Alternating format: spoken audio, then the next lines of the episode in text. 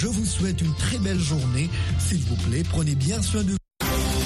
VOA Afrique, le monde aujourd'hui. À Washington. Bonjour à vous, merci de nous rejoindre sur VO Afrique émettant de Washington. Jacques Aristide pour vous accompagner dans le monde aujourd'hui en ce jeudi 15 février 2024 à la une de l'actualité ce matin. Le Sénégal toujours plongé dans la crise au lendemain d'un conseil des ministres qui a éludé le report de la présidentielle malgré les appels dans le pays comme à l'étranger. En RD Congo, poursuite des combats saqués entre les rebelles du M23 et l'armée, alors que la grande ville de Goma retient son souffle encore une fois. Après les attaques de Donald Trump, l'OTAN met en avant des budgets en hausse. Ici aux États-Unis, la parade du Super Bowl, endeuillée par des tirs meurtriers, le président Joe Biden parle d'une tragédie. Au Sénégal, le chef de l'État Macky n'a fait part d'aucun geste d'apaisement lors du Conseil des ministres hier soir, alors qu'il est confronté aux exhortations d'importants partenaires internationaux, de même que de l'opposition et de la société civile, à renoncer au report de la présidentielle. Eric Manerakidza. Le communiqué publié à l'issue de la réunion hebdomadaire n'a pas évoqué les causes de la crise politique. Le président sénégalais s'est contenté de rappeler l'impératif de promouvoir un climat scolaire et universitaire serein au moment où des écoles et les huit universités publiques du pays sont touchées par des grèves d'enseignants protestant notamment contre le report au 15 décembre de l'élection initialement prévue le 25 février. Macky Sall a demandé au gouvernement de tenir une concertation pour assurer le déroulement normal des enseignements le ministère de l'Éducation a menacé de sanctions disciplinaires les enseignants qui cessent le travail pour des motifs politiques dans un autre communiqué. La tenue du Conseil des ministres avait alimenté les spéculations sur la possibilité d'une amnistie susceptible d'être discutée. Une amnistie qui aurait effacé les infractions commises dans le contexte des troubles qu'a connu le Sénégal depuis mars 2021. Ils ont fait des dizaines de morts et donné lieu à des centaines d'arrestations. Au Mali, un groupe d'informaticiens affirme avoir récupéré des données indispensables à la tenue d'élections détenues par le groupe français Idemia qui n'a pas confirmé ni démenti ces allégations. L'absence de ces éléments a été l'un des arguments avancés par la junte malienne en septembre dernier pour reporter la présidentielle à une date ultérieure. Le chef de l'État, Assimi a fait état hier d'un nouveau fichier biométrique géré par Bamako, Malikoura Biométrie. Au Niger, le gouvernement interdit une application de sensibilisation à la santé sexuelle et reproductive des femmes. Il s'agit de l'application Yamaro, gérée par l'antenne nigérienne de l'ONG WEP, Women Environmental Program, créée au Nigeria où se trouve son siège. WEP Niger n'a pas encore réagi à cet ordre de retrait émis hier par le ministre nigérien de la Communication. Au Ghana, le président a démis de ses fonctions son ministre des Finances lors d'un vaste remaniement ministériel hier. Il s'agit d'un geste symbolique à l'approche des élections de décembre. Mohamedou Humfa. Ken Oforiata est remplacé par le député Mohamed Amin Adam, selon un communiqué de la présidence ghanéenne. Nommé à ce poste par le président Nana Akufo-Addo à sa prise de fonction en 2017, Ken Oforiata est critiqué pour sa gestion de la crise économique la plus grave que le Ghana ait connue depuis des décennies. Le nouveau titulaire du portefeuille, M. Amin Adam, a précédemment occupé le poste de ministre adjoint de l'énergie, chargé de superviser le secteur crucial du pétrole. Il est réputé pour être un poids lourd du secteur extractif et a joué un rôle déterminant dans l'élaboration des politiques visant à exploiter les abondantes ressources naturelles du Ghana. En République démocratique du Congo, des miliciens ont tué sept orpailleurs et volé de l'or mardi sur des sites miniers en Ituri, une des provinces en proie à des violences de groupes armés. Les assaillants sont de présumés membres de la Codeco qui affirment protéger et défendre les intérêts de la tribu Lendu face à une tribu rivale, les Ema. Justement, toujours dans l'Est congolais, les combats ont continué hier entre les rebelles du M23 et les forces gouvernementales dans les environs de Saké, à une vingtaine de kilomètres de Goma. Claire Morin-Gibourg. Les principaux affrontements ont eu lieu dans les collines autour de Saké, considérées comme un verrou stratégique sur la route de Goma. Depuis plus d'une semaine, des milliers d'habitants de Saké se sont enfuis, s'ajoutant à plusieurs centaines de milliers de déplacés déjà agglutinés dans des camps insalubres de la périphérie de la capitale du Nord Kivu. Le conflit entre les rebelles du M23 et les forces armées de RDC, appuyées par les Wazalendo, des groupes armés dits patriotes, dure depuis plus de deux ans.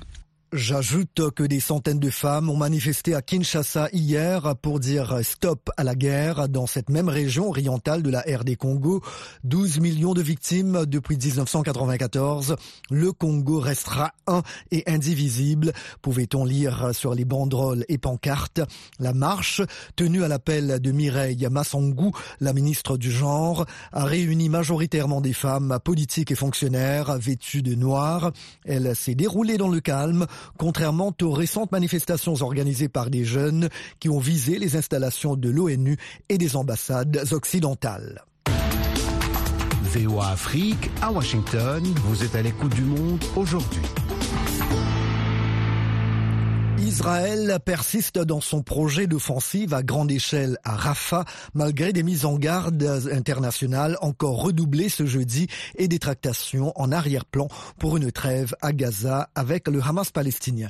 Rosine Mounezero. Les discussions se sont poursuivies au Caire où une délégation du Hamas était attendue hier pour rencontrer des représentants d'Égypte et du Qatar. Les médiateurs tentent de négocier un accord sur une nouvelle trêve qui permettrait la libération d'otages détenus à Gaza. Le président palestinien Mahmoud Abbas a appelé mercredi le Hamas à conclure rapidement un accord de trêve pour éviter une attaque contre Rafah qui entraînerait de milliers de victimes et un nouvel exode des Palestiniens. À Rafah, des centaines de milliers de civils massés à la frontière fermée avec l'Égypte vivent dans l'angoisse d'une offensive sur la ville annoncée par le premier ministre israélien Benjamin Netanyahu. Les États-Unis ont réclamé à Israël des garanties pour la sécurité des civils. Le président français Emmanuel Macron a affirmé hier dans une conversation téléphonique avec Benjamin Netanyahu que le bilan de l'offensive israélienne était intolérable et que les opérations militaires doivent cesser.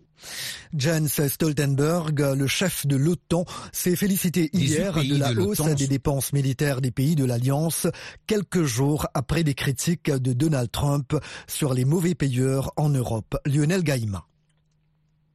18 pays de l'OTAN sur 31 vont atteindre cette année l'objectif de 2% du PIB en dépenses militaires, a déclaré le patron de l'OTAN avant une réunion des ministres de la Défense de l'Alliance à Bruxelles. C'était notre chiffre record, a-t-il souligné, ajoutant que seuls trois pays en 2014 avaient atteint cet objectif. Et ils étaient onze l'an dernier, selon une estimation publiée par l'OTAN. Cependant, a souligné M. Stoltenberg, certains alliés ont encore un long chemin à parcourir et que ce 2% était un minimum. L'OTAN n'a pas divulgué la liste des pays qui ont atteint l'objectif, mais l'Allemagne a indiqué qu'elle en ferait partie cette année et la France l'année prochaine. Réclamée de longue date par les États-Unis, cette augmentation a été rappelée la semaine dernière par l'ancien président américain Donald Trump. Il a affirmé, et je cite, Lorsque j'ai dit aux 20 pays qui ne payaient pas leur part qu'ils devaient payer, sans quoi ils ne bénéficieraient pas de la protection américaine, alors l'argent a coulé à flot. Ici aux États-Unis, des tirs de la parade de le, célébrant la victoire des Chiefs au Super Bowl, la grand-messe annuelle du football américain, ont fait au moins un mort et 21 blessés hier à Kansas City. Le président américain a évoqué une tragédie. Joe Biden a de nouveau appelé le Congrès à légiférer pour endiguer la violence par arme à feu dans le pays. Dans la soirée, il a dit prier pour se tuer et blesser aujourd'hui à Kansas City, mais également pour notre pays afin qu'il trouve la détermination de mettre fin à cette épidémie insensée de violence par arme à feu qui nous déchire, selon un communiqué de la Maison Blanche. Trois personnes ont été arrêtées en lien avec cette fusillade dans cette ville située dans l'État du Missouri. Le président russe Vladimir Poutine a déclaré hier que son homologue américain Joe Biden était plus prévisible pour Moscou que son rival Donald Trump, mais que Moscou était prêt à travailler avec le vainqueur de la présidentielle de novembre membres aux États-Unis, quel qu'il soit. Interrogé pour savoir quel président serait meilleur pour la Russie, M. Poutine a répondu Biden, c'est une personne plus expérimentée, il est prévisible, c'est un politicien à l'ancienne. Le président russe s'est pour autant refusé de commenter les débats aux États-Unis sur l'âge de M. Biden. Présidentiel en Indonésie, large victoire en perspective pour le ministre de la Défense Prabowo Subianto au lendemain de l'élection, même si ses rivaux n'ont pas encore reconnu leur défaite. Cet ancien général, avec un parcours militaire controversé qui se présentait pour la troisième fois, possède une large avance sur ses deux adversaires dès le premier tour d'hier, d'après les projections, ce qui devrait lui permettre d'obtenir la majorité absolue et d'être déclaré vainqueur sans avoir à passer par un second tour. Et voilà donc pour le journal. À présent, un résumé des nouvelles économiques, la Minute Éco avec Michel Joseph. Les petits exploitants agricoles zimbabwéens, qui produisent la majeure partie du maïs du pays, ont doublé leur superficie plantée à 744 588 hectares pour la saison 2023-2024 contre 366 706 hectares auparavant. Pour le gouvernement, cela montre que les agriculteurs adoptent les interventions de protection recommandées contre le climat, en particulier pendant le phénomène climatique El Niño qui touche plusieurs pays, dont le Zimbabwe.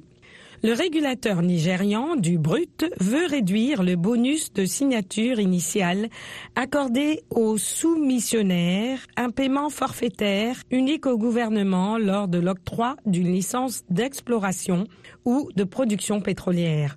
Le Nigeria a du mal à augmenter sa production pétrolière, en grande partie à cause du vol de pétrole brut et du sabotage des pipelines qui ont obligé des sociétés comme Shell et Exxon à vendre leurs actifs terrestres. Les importations du carburant vers l'Afrique de l'Ouest en provenance des Pays-Bas, qui abritent la plus grande raffinerie d'Europe, ont atteint en février près de 140 000 barils par jour, soit leur plus haut niveau depuis avril 2023. L'an dernier, ces opérations avaient diminué après le renforcement par la Hollande des réglementations sur la qualité des exportations de carburant.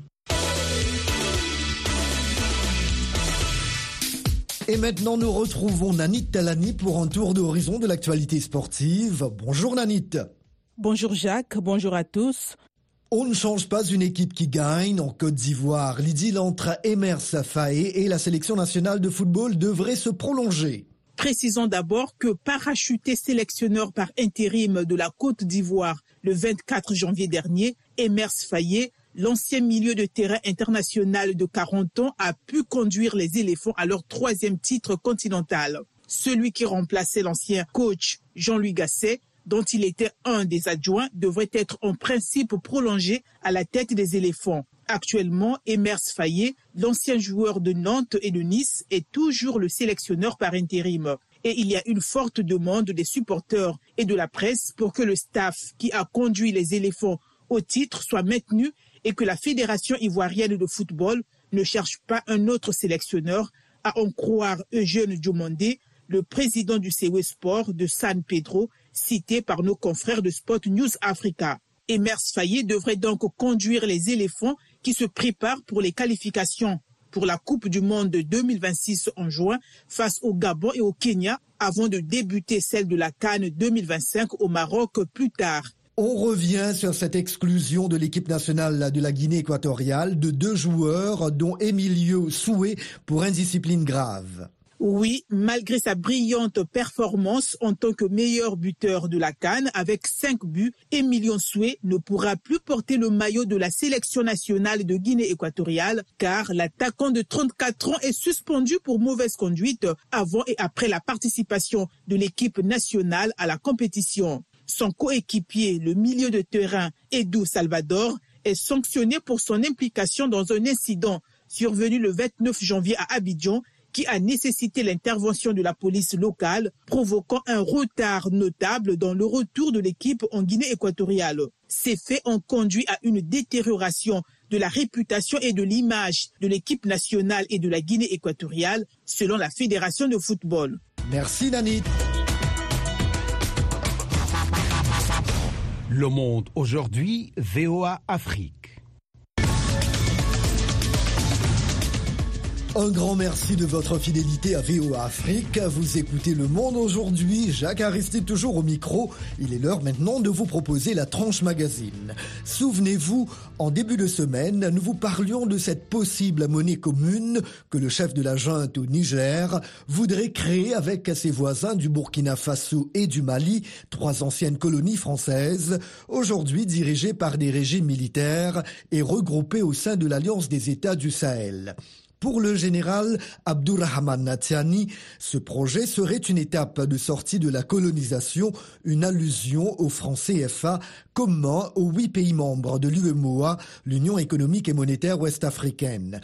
Pour un décryptage de cette actualité, Mohamedou Oumfa a joint Idriss Lingue, rédacteur en chef de l'agence Ecofin.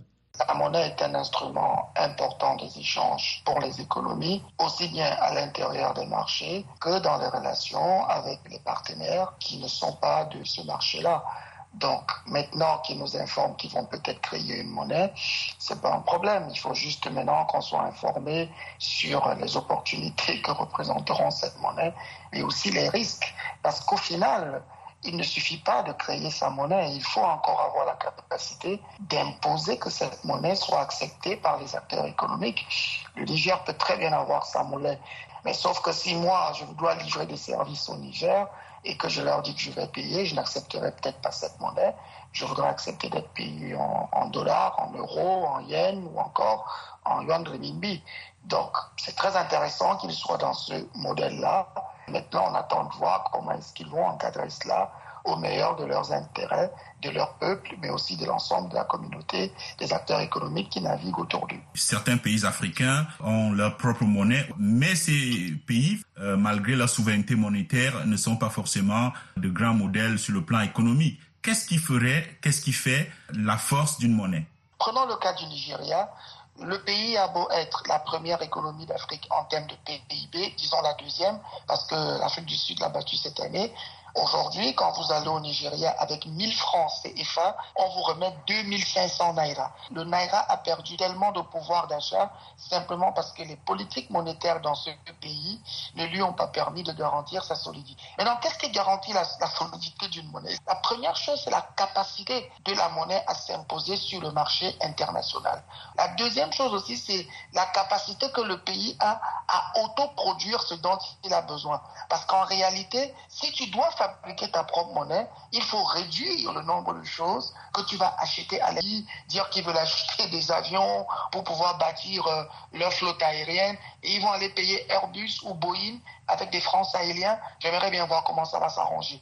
La troisième chose, c'est qu'il faut avoir une économie solide, une économie qui renforce la stabilité monétaire. Le franc CFA est adossé à l'euro. Ces pays sahéliens pourraient, le moment venu, adosser leur monnaie à la monnaie russe pour des raisons géopolitiques. Quelles seraient les implications de ce choix? Dans une économie où 80% des transactions mondiales se font encore en dollars. Même les Russes, les Russes sont en train de voir quelles alternatives ils auront. C'est pour ça que la Russie se bat pour qu'on ait une monnaie des BRICS une monnaie qui sera soutenue par des pays comme la Chine, qui est la deuxième économie du monde, la première en termes de pouvoir d'achat, mais aussi l'Arabie saoudite, parce qu'on voudrait que les Saoudiens apportent la puissance de leur liquidité. Comme je dis toujours, il faut se rappeler qu'après, les échanges économiques se font avec des personnes qui acceptent les moyens de paiement. Si ça avance et que ça réussit pour ces pays, tant mieux. Mais si ça échoue, ce sont leurs peuples qui vont payer le prix fort. Et malheureusement, peut-être aussi la sous-région, parce que s'il y a des pauvres de l'autre côté, ces pauvres auront envie de venir là où il y a un peu de paradis et ça va créer des situations difficiles à gérer. Idriss Linguet, rédacteur en chef de l'agence Ecofin, spécialisée dans l'économie africaine. Après des années d'exploitation du pétrole et du gaz, le Nigeria porte un nouveau regard sur l'industrie minière dans le cadre de ses efforts de diversification de l'économie. Mais le pays est encore sous le choc à des dommages environnementaux causés par les anciennes opérations minières et par l'exploitation minière illégale qui se poursuit. De la ville nigériane de Jos, capitale de l'état de Plateau, le reportage de Timothy Obiezu, récit Blanche Sanou. Foubédian creuse illégalement depuis trois ans pour trouver l'un des minéraux les plus précieux du centre du Nigeria, l'étain. Il s'agit d'un site parmi tant d'autres dans l'état du plateau où des milliers d'habitants tentent de gagner rapidement de l'argent grâce à l'exploitation minière. Foubédian dit qu'elle gagne environ 15 dollars par semaine et que cela vaut tous les risques. Si le gouvernement ne veut pas que nous le fassions, qu'il nous fournisse de la nourriture et du travail, car nous ne pouvons pas simplement croiser les bras et regarder. Une fois trouvé, l'étain est lavé et séparé du sable. Il est ensuite pesé, acheté, fondu et vendu à de plus grandes entreprises pour être utilisé principalement dans l'électronique. Le Nigeria possède de riches gisements de plus de 40 minéraux différents selon l'agence d'enquête géologique du pays et le gouvernement souhaite accroître ses opérations minières. Mais l'agriculteur Emmanuel Simon dit qu'il souffre toujours de l'impact de ces mines qui fonctionnaient autrefois dans la région. Depuis que nous sommes enfants, ils ont commencé à extraire de l'étain dans notre village et nos terres agricoles ont été détruites. Nous ne cultivons plus dans ces régions et même si nous le faisions, nous n'obtiendrons aucune récolte, quelle que soit la quantité d'engrais utilisée. Les puits créés ne sont pas souvent couverts et se transforment parfois en grands ravins qui rendent l'agriculture impossible. Les étangs miniers abandonnés présentent également un danger pour la population locale, notamment les enfants. Entre septembre et octobre de l'année dernière, plus de 30 personnes sont mortes dans les sites miniers de la région, selon l'Association des mineurs autochtones du plateau. Mais des autorités comme Peter Gomm, commissaire de l'État du plateau chargé de l'environnement, du changement climatique et du développement minier, affirment que le pays veut profiter de la demande de minéraires nigériens. Il y a eu une résurgence de l'exploitation minière à l'échelle mondiale et pas seulement ici sur le plateau. La demande mondiale a augmenté à raison de ces minéraux particuliers utilisés pour construire les nouveaux objets en usage dans le monde aujourd'hui, en particulier les ordinateurs, les téléphones, les véhicules, les batteries, etc.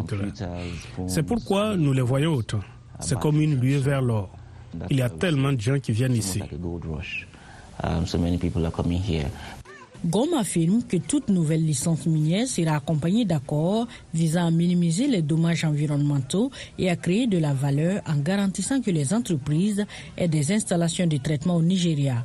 Peter Gom, commissaire à l'environnement, dit que les autorités tentent également de ramener sous l'autorité de la loi les petits mineurs opérant illégalement. Le gouvernement les considère. Nous ne voulons plus les considérer comme illégaux. Nous les considérons comme des mineurs artisanaux. Nous les regroupons dans des coopératives et leur donnons des outils pour exploiter en toute sécurité. En attendant, des gens comme Dion disent qu'ils continueront leur recherche illégale d'étain et d'argent pour loger et nourrir leur famille. Abidjan, Côte d'Ivoire, 99 FM, VOA Afrique, 24h sur 24. Au Gabon, le Parlement vient d'adopter un projet de loi portant révision de la charte de la transition. Un des articles retire au chef de l'État les fonctions de ministre de la Défense et de ministre de l'Intérieur. C'est par 21 contre une voix que les bureaux de l'Assemblée nationale et du Sénat ont voté cette réforme. Quelques réactions dans ce reportage d'Ismaël Obiangze, notre correspondant à Libreville. Dans la version initiale du texte, en plus d'être chef de la transition au Gabon, le général Brice Clotaire Oligingema disposait des portefeuilles de la défense nationale et de l'intérieur. Or, en contradiction avec les termes de la charte, il a nommé deux ministres à ces postes à l'issue du léger remaniement à la mi-janvier. C'est la deuxième modification du texte six mois après l'arrivée des militaires au pouvoir. La plateforme de la société civile s'en est d'ailleurs fortement indignée. Geoffroy Fumbula Libeka porte-parole du COPIL citoyen. On ne peut pas tous être solidaires des mauvaises pratiques qui engagent l'image du président. Non, il faut qu'il y ait des gens qui disent arrêtez de manipuler les, textes.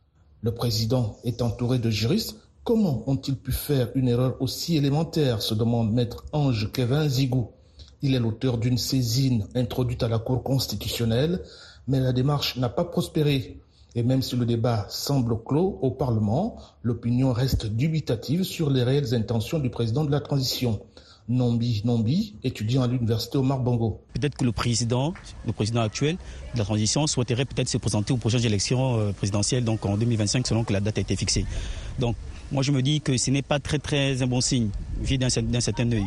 Mais après, dans outre mesure, on pourrait dire que peut-être que c'est une manière aussi de démontrer là qu'on est dans un pays démocratique. Imbroglio, rafistolage et cafouillage, autant de qualificatifs que certains expliquent par des dysfonctionnements dans la communication du CTRI. Josué Monzo est sociologue. Il devait avoir quand même une communication bien avant, effectivement, que euh, ces fonctions-là soient attribuées à d'autres personnes. Malgré tout, d'autres observateurs ont un avis plus tranché sur la conduite de cette période d'exception dirigée par Oligui Nguema. Innocent Abessolo est promoteur de développement. Il a donné une vision de restaurer les institutions. C'est lui qui met le CETRI en marche. Et c'est lui qui peut aussi changer les normes parce qu'il est le président de la République gabonaise. Donc il est de bonne loi qu'il change quand c'est nécessaire. En rappel, ce projet de révision de la charte de la transition sera soumis à d'autres étapes du processus législatif avec l'objectif ultime de le promulguer en loi et de le mettre en œuvre. Un véritable test de crédibilité pour le processus de transition avant le grand dialogue national prévu en avril prochain. Libreville, Ismaël Obianzé pour VO Afrique. Nous vous en parlions hier. Le Sénat des États-Unis, contrôlé par les démocrates, a validé mardi une nouvelle enveloppe d'aide de 95 milliards de dollars pour l'Ukraine, Israël et Taïwan. Mais son adoption finale dépend de la Chambre des représentants à majorité républicaine, dont le chef a dit refuser en l'état d'examiner le projet de loi. D'autres détails avec Catherine Gibson, correspondante de la VOA au Congrès américain. Son compte rendu est relaté par Nathalie Barge. Les sénateurs ont adopté un important projet de loi sur l'aide étrangère, dont 60 milliards de dollars pour l'Ukraine, 14 milliards pour Israël et le solde des 95 milliards pour Taïwan, confronté à la Chine. Après cette première étape au Sénat, le président démocrate Joe Biden s'est adressé au chef de la majorité républicaine à la Chambre. J'appelle le président à laisser la Chambre dans son ensemble exprimer ce qu'elle pense et à ne pas permettre à une minorité de voix les plus extrémistes d'empêcher le vote de ce projet de loi. Mike Johnson a déclaré lundi que la Chambre des représentants ne procédera pas à ce vote sans la modification du système d'immigration américain. La semaine dernière, une proposition bipartite de 118 milliards de dollars couplant l'aide internationale à une réforme de l'immigration a été balayée par l'ancien président Donald Trump. Imaginons si nous donnons tout cet argent et nous avons déjà versé à l'Ukraine plus de 200 milliards de dollars. Il pourrait conclure un accord avec la Russie dans les trois prochaines semaines et soudainement n'est plus traité avec nous. Les démocrates ont salué l'adoption du projet de loi comme un moment important du leadership américain dans les crises mondiales. Chuck Schumer, chef de la majorité au Sénat. L'un des projets de loi les plus historiques et les plus conséquents a été adopté par le Sénat. Un texte qui a des conséquences considérables, non seulement sur notre sécurité nationale et celle de nos alliés, mais aussi sur la sécurité de la démocratie telle que nous la connaissons. Les législateurs républicains sont divisés sur l'envoi d'une aide accrue à l'Ukraine, arguant qu'il serait préférable de consacrer cet argent à la sécurité intérieure. Le sénateur Ron Johnson. Étant donné que l'administration avait pour priorité de fournir 60 milliards supplémentaires à l'Ukraine pour sécuriser sa frontière, eh bien, nous avons pensé que nous pourrions peut-être utiliser cela comme levier pour forcer cette même administration à sécuriser notre propre frontière. Mais 22 républicains, menés par le chef de la minorité sénatoriale, Mitch McConnell, ont voté avec les démocrates, estimant que l'aide internationale sert aussi la sécurité nationale des États-Unis. Nos alliés et partenaires espèrent que la nation indispensable, leader du monde libre, aura la détermination de continuer et nos adversaires espèrent quelque chose de tout à fait différent. Les États-Unis ont envoyé la dernière série d'aides à l'Ukraine le 27 décembre. Les législateurs de la Chambre vont siéger pendant trois jours cette semaine avant de quitter le Congrès jusqu'au début du mois de mars. Et voilà, le monde aujourd'hui, édition matinale du jeudi 15 février 2024, prend fin ici. La mise en onde a été assurée par Fatouma Kalala Limassi. Merci, chers amis fidèles de la VOA, de nous avoir accueillis chez vous ce matin. Jacques Aristide depuis la capitale américaine. Je vous souhaite une très belle journée. S'il vous plaît, prenez bien soin de vous et des autres aussi. À très bientôt. Au revoir.